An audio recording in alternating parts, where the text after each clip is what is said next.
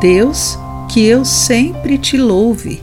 Agradeço-te por desbloqueares muitas mentes pela beleza e poder da música. Olá, querido amigo do Pão Diário. Que bom que você está aí para acompanhar a nossa mensagem de esperança e encorajamento do dia.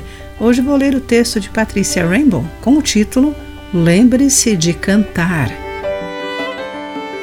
Nancy Gustafson, cantora de ópera aposentada, sentiu-se arrasada ao visitar sua mãe e observar o contínuo declínio por demência.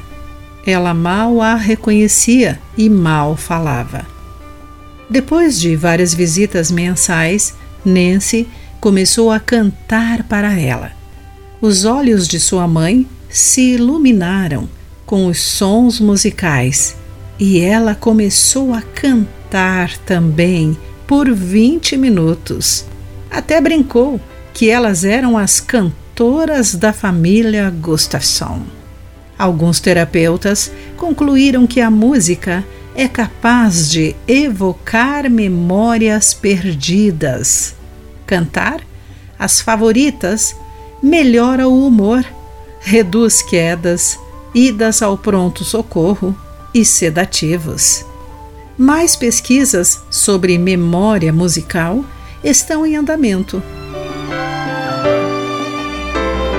A Bíblia nos revela que a alegria que vem do canto é um presente de Deus e é verdadeira.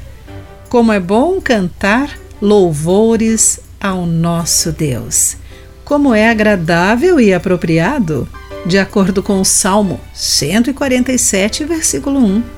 Na verdade, ao longo das Escrituras, o povo de Deus é encorajado a levantar suas vozes em canções de louvor ao Senhor. Cantem ao Senhor, pois ele tem feito maravilhas. De acordo com Isaías capítulo 12, versículo 5.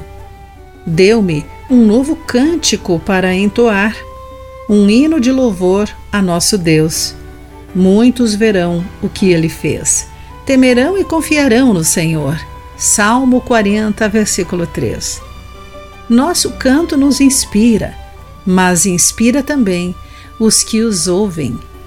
Que todos nós nos lembremos: nosso Deus é grande e digno de louvor. Querido amigo, qual a influência da música em sua vida? Você pode dedicar algum tempo de louvor com os que sofrem por problemas de memória? Pense nisso. Aqui foi Clarice Fogaça com a mensagem do dia.